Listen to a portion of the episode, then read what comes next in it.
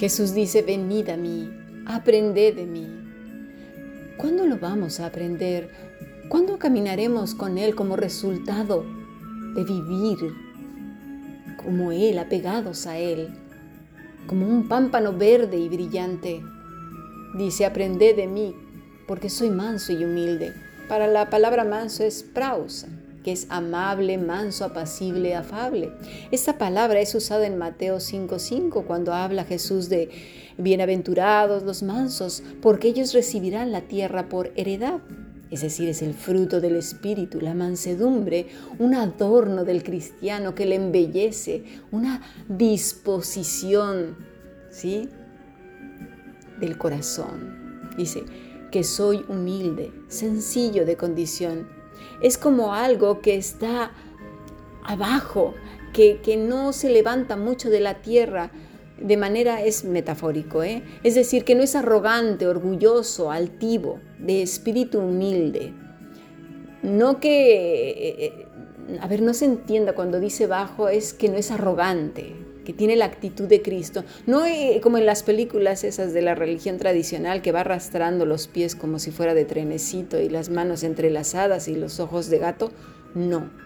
Es una condición del corazón que una persona que no es arrogante, soberbia, orgullosa, altanera, ¿sí? Mira, Santiago lo explica en su epístola en ese contexto. Vámonos al capítulo 1, versículo 8. El hombre de doble ánimo es inconstante en todos sus caminos. El hermano que es de humilde condición, gloríese en su exaltación, pero el que es rico en su humillación, porque él, él pasará como la flor de la hierba. Es a esto, es decir, ve a Cristo, no te apartes.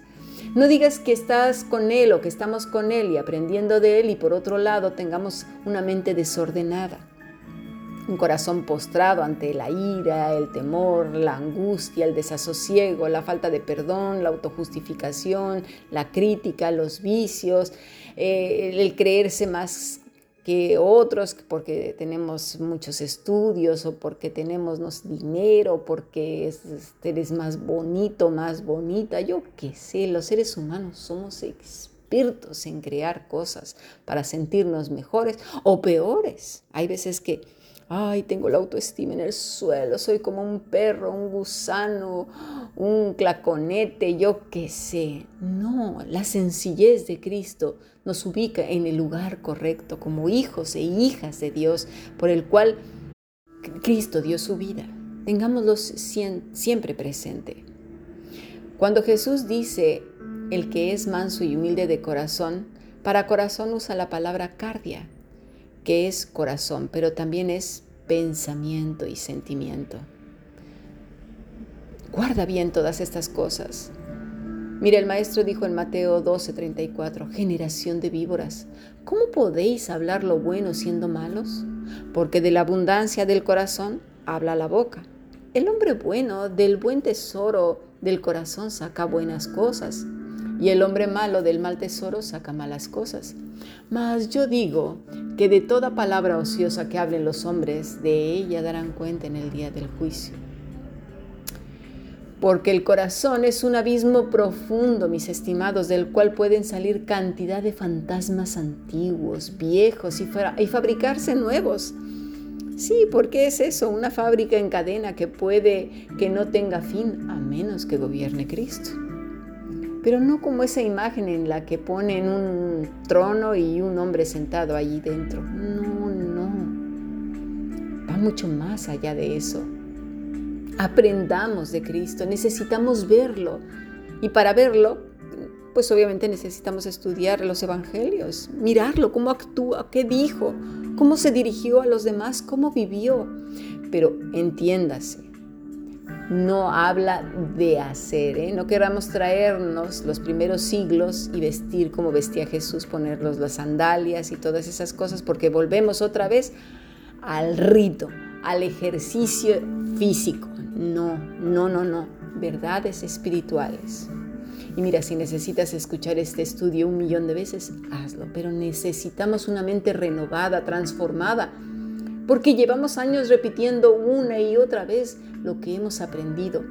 El ídolo que al cual llevamos postrado, postrada una y otra vez. ¿Sí? De esa manera de vivir que no nos deja ser libres y amar al Señor con esa libertad con la que Él ya nos ha hecho libres a través de su sacrificio. Obedece, obedece y me lo digo a mí misma y corramos a Él. Dice el Señor, venid a mí, pero no venid a mí suplicante, ya lo dijimos. Acercaos a mí, dice el Señor. Oíd esto, desde el principio no hablé en secreto. Desde que eso se hizo, ahí estaba yo. Y ahora me envió Jehová el Señor y su Espíritu. Esto está en Isaías 48.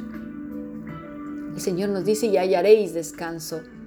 Jeurisco, hallaréis, obtendréis, descubrir, encontrar. El buen pastor nos hará descansar, reposo. Pero observa bien lo que quiere decir este reposo.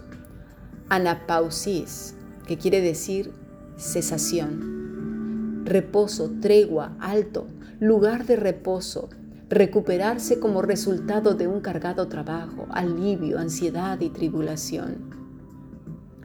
Para, detente. Ya no corras como una loca, como un loco, con tu mente de aquí para allá, de un pensamiento a otro, saltando y saltando en angustia, en ira, en falta de perdón, en, traer todos los dolores de antaño. ¿Para qué te sirven? ¿De qué te sirven? Aférrate a Cristo, corre a Él. Pero mientras sigamos por nuestro propio camino, teniendo esa dualidad, es decir, por un lado una vida en la que tenemos el Jesús en la boca, pero la mente turbada, el corazón postrado al temor, a la angustia, aflicción, a la ira, venganzas, amarguras, rencores, vicios, temor de hombre, religiosidad y un montón de cosas.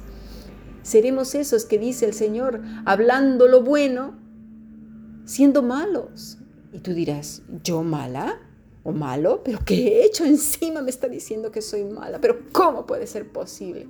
Mira, vamos a ver qué es la palabra malos. Es ponero, que se refiere más bien a carácter, al carácter esencial, es decir, a lo que te define.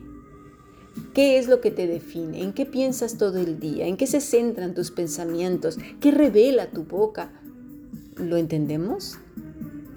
Indica degeneración de la virtud original. El Señor te ha dado una nueva naturaleza. ¿Qué has hecho? ¿A quién alimentas más? ¿A la vieja? ¿La estás intentando resucitar dándole un boca a boca todos los días, trayendo todas esas cosas? ¿Sí? ¿Esa mente desordenada? Algo que quiere decir esta palabra, quiere decir también figurativamente calamitoso enfermo, con enfermedad, pero específicamente de manera moral, mental, no, de locura, ¿eh? sino esa mente eh, quisquillosa que duda, amarga, triste, ansiosa, que todo lo anticipa con su imaginación y su fantasía, que va, que, bueno, que no tiene fin, que no perdona, que siempre está, ¿sabes? Quiere decir también peor, maldad, maligno, maligna, envidia, crimen, crimen enorme, perverso, cosas malas. Aquí haré un pequeño paréntesis y lo diré como especialista en la salud. Algunas enfermedades que iniciaron por una mente desordenada o incluso que se dieron porque se dieron. a veces la enfermedad llega, mis estimados, estamos en un mundo caído, en donde existe la enfermedad y nos pega a todos. Además, al de algo tenemos que morir, ¿sí? El ser humano, mientras tenga la trascendencia, esa idea, esa, esa esperanza de que vamos a ir a, casa con el Señor. El morir no es la cosa más terrible del mundo. Sabemos que partiremos con Él.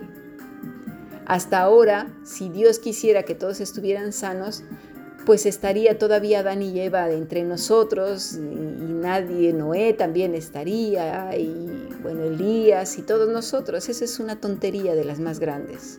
Nos tenemos que enfermar y pasar a la eternidad con el Señor. Además, un hijo de Dios no, no está aterrado por esas cosas. Pero bueno, volveré. Entonces, algunas enfermedades que inician por estas razones que acabo de decir, ¿sí? ya sea por el mundo caído, ya sea por una mente desordenada, ya sea porque fuimos irresponsables, porque no cuidamos nuestro cuerpo, por lo que quieras, generan con el tiempo patologías que a su vez y sin justificación alguna alteran el sistema nervioso con cualquier estímulo. Sí, que para algunos pueda ser una minucia, a lo mejor un disgusto, un susto, eh, cosas, incluso a veces mucha alegría. Estas enfermedades son, por ejemplo, la diabetes, tensión arterial, afecciones cardíacas, pulmonares, la tiroides, disfunciones cerebrales, enfermedades autoinmunes, afecciones hormonales, cáncer, entre otras muchas, muchas más. Por lo tanto, no seamos implacables con los que están padeciendo porque eso ya denota a quién estamos apegados, ya que el que se pone por encima de otro peca con el mismo pecado de Satanás. Así que el que está pegado a Cristo se parece demasiado a quién? Al Maestro, a nuestro Señor Jesús. Lo que deberíamos de hacer es orar, interceder por nuestros hermanos y hermanas enfermos, clamando a Dios por su recuperación y porque en medio de esta enfermedad Él sea grandemente glorificado y sus mentes y sus corazones y sus corazones sean restaurados. Porque para ellos es muy difícil ya que es una cuestión química dentro de su cuerpo. Hay cristianos que tratan horriblemente mal a aquellos que por alguna causa su sistema nervioso está alterado y los acusan de falta de fe, que, no creen en Dios. Son implacables con ellos. De verdad que pagarán doble por ello. El que está verdaderamente apegado a Cristo no actúa de esa manera. Necesita mucho, mucho depender del Espíritu de Dios para que sea Él quien consuele, instruya, redarguya y guíe a estos hermanos porque ya nada más eso falta que venga alguien a martillarle el corazón con este tipo de culpas y de cosas horribles. Pero sé también que este mensaje puede decir ese hermano, ah, como tengo esto, pues entonces sigo por mi propio camino y ahí me quedo. No, mis estimados, el Señor sabe las motivaciones de nuestro corazón. Tenemos que ser muy cuidadosos, muy inteligentes el Señor te conoce a ti y me conoce a mí y sabe cuál es el clamor de nuestro corazón.